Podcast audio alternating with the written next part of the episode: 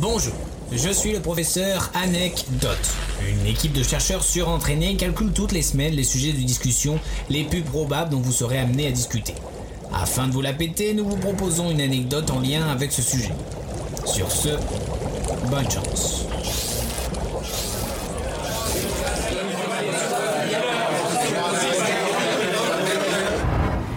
Euh, en parlant de ça, vous savez pourquoi on change d'heure? C'est la mauvaise nouvelle de la semaine. Dans la nuit de samedi à dimanche, à 2 heures plus précisément, nous allons avancer d'une heure nos horloges. Ce qui veut dire que nous allons perdre une heure de sommeil. C'est un scandale.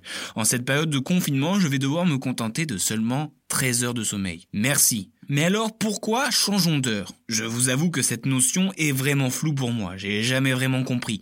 Quand on avance, on gagne une heure, quand on recule, on la perd, mais on la perd où? Franchement, c'était plus simple à l'époque des châteaux forts, tu voyais plus rien, tu te couchais. Tout con. Mais tout ce micmac, son nom viendrait d'un ingénieur écossais, monsieur Sanford Fleming, qui en 1884 inventa le système des fuseaux horaires. Tout ça pour homogénéiser les horaires des transports ferroviaires au Canada. C'est pour cela qu'il divise la surface de la Terre en 24 fuseaux horaires de longitude identiques.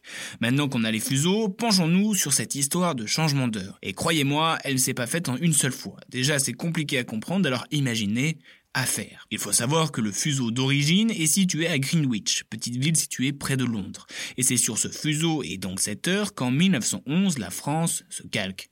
Et c'est alors en 1916 que la France décide de rajouter une heure pour faire des économies d'énergie.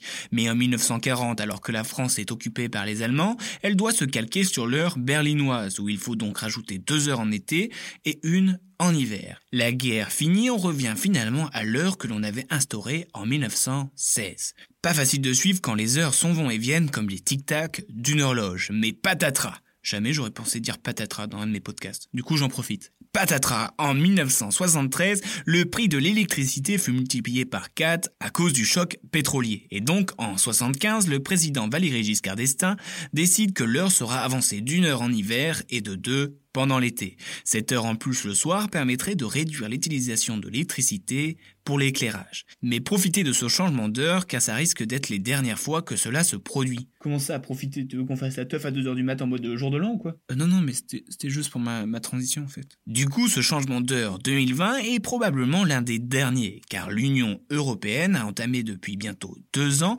un processus pour supprimer le double changement d'heure car il s'avère que cette petite heure en moins ou en trop aurait des effets néfastes pour notre santé, et notamment sur notre rythme de sommeil. Et ce qui veut dire aussi que ça va être fini les...